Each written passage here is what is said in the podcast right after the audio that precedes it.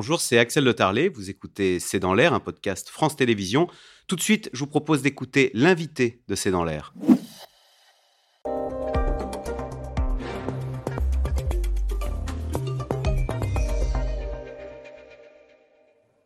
Sylvie Brunel, bonsoir. Vous êtes euh, géographe, vous êtes professeur à l'université Paris-Sorbonne et vous publiez Nourrir, cessons de maltraiter ceux qui nous font vivre. C'est aux éditions Bûcher-Chastel. Ceux qui nous font vivre, ce sont les agriculteurs. On vous a invité parce qu'il y a le salon de l'agriculture qui ouvre euh, samedi ses portes à Paris. Mais alors, c'est toujours un événement, mais vous, vous dites, euh, paradoxalement, on ne cesse d'accuser nos agriculteurs d'être responsables de tous les maux de la terre. Alors vous dites, on les accuse d'être à l'origine de la disparition des oiseaux, des insectes, des algues vertes sur les, plages de Bretagne et même euh, de la sécheresse avec leurs bassines qui, euh, qui assèchent nos, nappes phréatiques. Ben, c'est un peu vrai tout cela, non? Mais non, c'est faux. C'est une profession qui n'a cessé de se remettre en question, qui a l'impression que plus elle en fait, plus on en attend d'elle et plus on lui reproche tout un ensemble de maux de la société.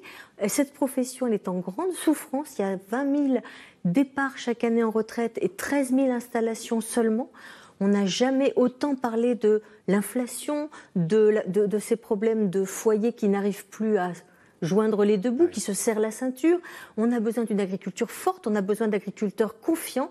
Il ne faut pas les décourager chaque fois qu'ils allument une radio ou une télé. D'une agriculture forte, c'est vrai que vous dites on ne les gratifie pas d'être souverains sur le plan alimentaire. C'est vrai que pendant le Covid, on a tous réalisé qu'on n'avait pas de paracétamol et pas de masque, mais en revanche, on avait des pâtes et du riz dans nos rayons.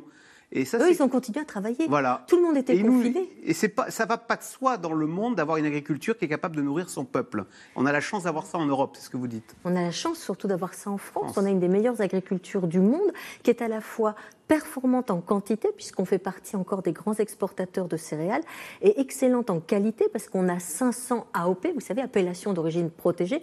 Tout le monde sait bien que la gastronomie française est excellente. On a vu la baguette récemment, inscrite au patrimoine mondial de l'UNESCO. Et pourtant, pourtant, il y a cette espèce d'accusation permanente, et les agriculteurs, ce sont des gens qui sont des taiseux, qui ne sont pas forcément des communicants. Et moi, ça fait 15 ans que je travaille avec eux. Avant, j'étais dans l'humanitaire, je travaillais avec Médecins sans frontières, Action contre la faim. Je savais à quel point les crises alimentaires posaient problème.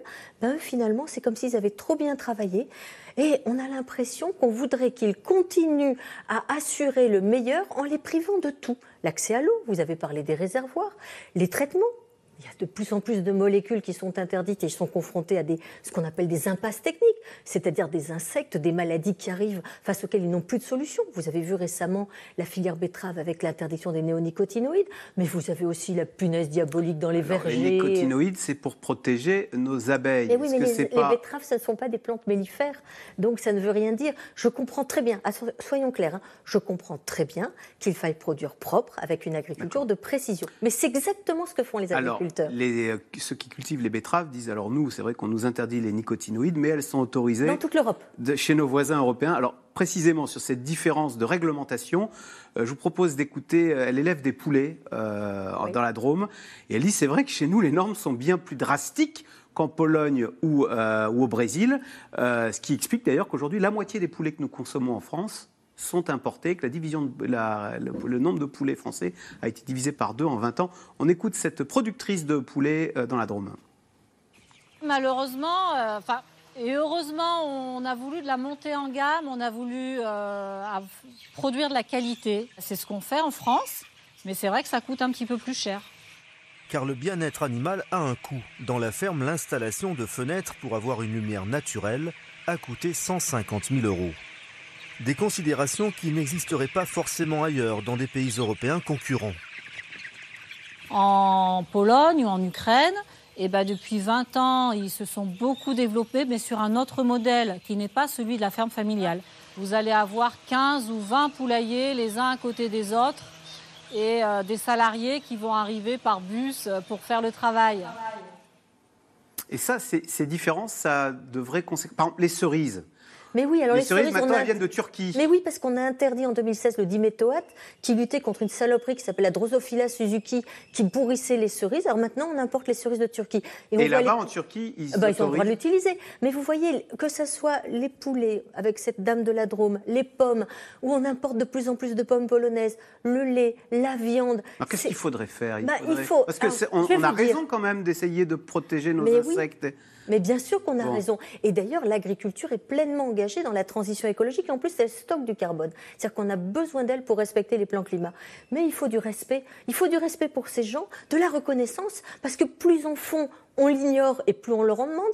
Et puis en plus, la rémunération, parce que finalement, les normes sociales et environnementales qu'on attend d'eux, après, quand on entre dans un magasin, c'est normal, on privilégie souvent le critère du prix. Il faut acheter français, il faut être cohérent.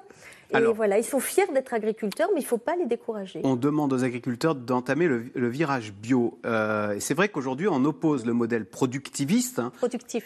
Alors voilà. Alors vous, vous dites productif ou économique, performant. Performant, voilà. J'ai vu que vous parliez des modèles. bah, nous, on dit productiviste, c'est-à-dire que c'est à coup d'engrais, d'intrants, de produits chimiques, face au modèle bio qui serait l'avenir. Eh ben, vous dites c'est pas aussi simple. Alors expliquez-vous. d'abord, le bio et le conventionnel travaillent main dans la main aujourd'hui pour trouver des réponses écologiques à tous ces enjeux que vous avez euh, cités, c'est-à-dire la question des traitements, la question de l'eau, etc. Mais il faut savoir que quand vous produisez en bio, vous produisez plus cher parce que vous produisez moins, donc vous êtes obligé de vendre plus cher.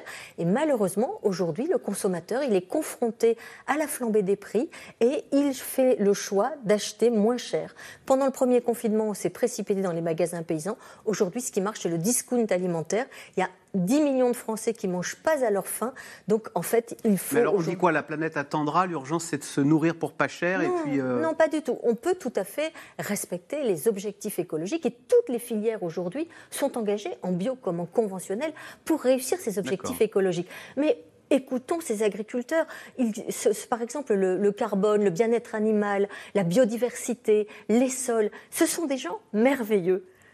merveilleux, mais des gens euh, qui sont souvent seuls, Oui. qui sont souvent maltraités. Vous Oui. dites, il y a beaucoup de Qui suicides oui. dont on ne parle pas. Est-ce que c'est un métier que vous conseilleriez aujourd'hui aux jeunes, vu euh, bah, tout ce que vous nous expliquez sur le malheur qui s'abat sur cette profession euh, dans votre livre Alors, je dis pas le malheur, je dis en même temps Les difficultés. Les difficultés, parce qu'en même temps, il y a cette fierté. Ils disent aussi c'est le plus beau métier du monde. Moi, je dis les jeunes, allez-y.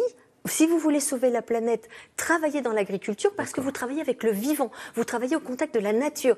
Nos paysages, ce sont des héritages. La Camargue, le Marais Poitevin, les Landes, ce sont des paysages façonnés par l'intelligence humaine. Et on a tellement de choses à faire dans les campagnes qu'il faut au contraire redonner à ce métier ses lettres de noblesse. Parce qu'aujourd'hui, ça rime souvent avec pénibilité, pauvreté et travail non rémunéré, vous dites. C'est hein. ça, Pas exactement. facile. hein.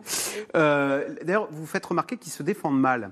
Au lieu de faire corps et de dire euh, de se défendre tous ensemble, en fait, ils ont tendance à, comme ce sont des individus, oui. c'est très individualiste, on cultive son champ. Oui. Il n'y a pas cet esprit de corps et au contraire, on se tire dans les pattes hein, dans la profession, non?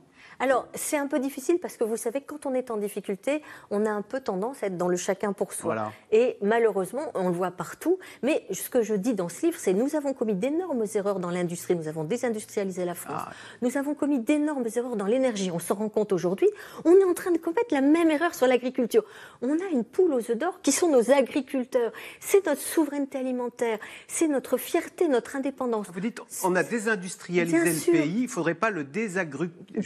bien Ah oui. sûr. C'est ce qu'on est en train de faire. Il y a une- un risque de perte Ah de cette souveraineté, de cette fierté, de ces terroirs. Et donc, aimons nos Et de agriculteurs, ce poste excédentaire de notre balance Oui, commerciale. Qui Et qui s'amenuisent. s'amenuisent. Alors, vous allez vraiment contre les idées reçues. On est en pleine période de sécheresse et on dit bon bah voilà, le maïs en fait, euh, ça consomme beaucoup trop d'eau. D'autant que je crois le maïs consomme de l'eau l'été quand il n'y en a pas. Exactement. Alors, eh ben, vous, vous réhabilitez le maïs. Mais oui, parce que vous savez, c'est la première céréale mondiale. N'oubliez pas que j'ai fait 20 ans d'humanitaire, Médecins sans frontières, Action contre la faim. Le maïs, c'est la première plante alimentaire du monde. Mais en plus, comme elle est très riche en amidon, elle est totalement substituable au pétrole. Donc, quand vous avez un grain de maïs, vous avez 1500 utilisations dans la chimie verte, ce qu'on appelle le biosourcé l'énergie, et puis dans l'alimentation des humains et des animaux.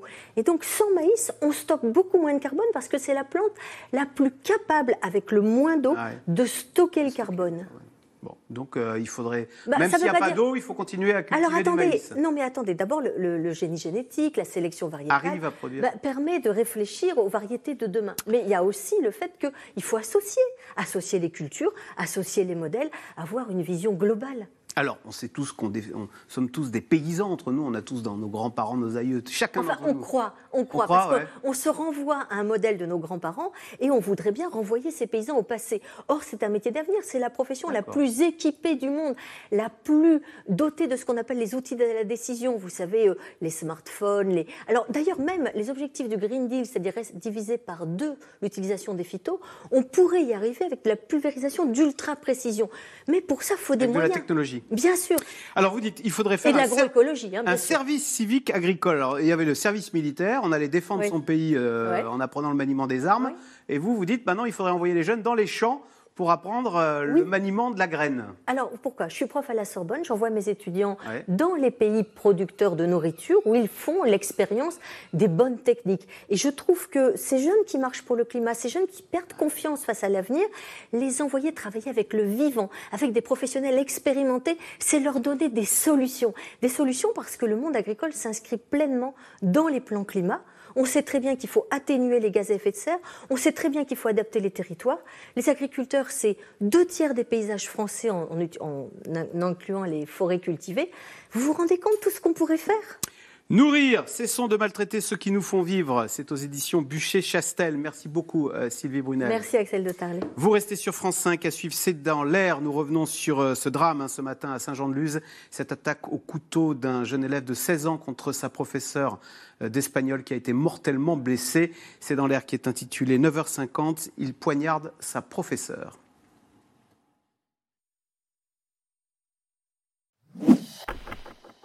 Merci d'avoir écouté C'est dans l'air. Comme vous le savez, vous pouvez désormais écouter l'intégrale, mais aussi l'invité ou vos questions à nos experts. Tous ces podcasts sont disponibles gratuitement sur toutes les plateformes de streaming audio. Et pour le replay vidéo, c'est sur France.tv, bien évidemment. À bientôt.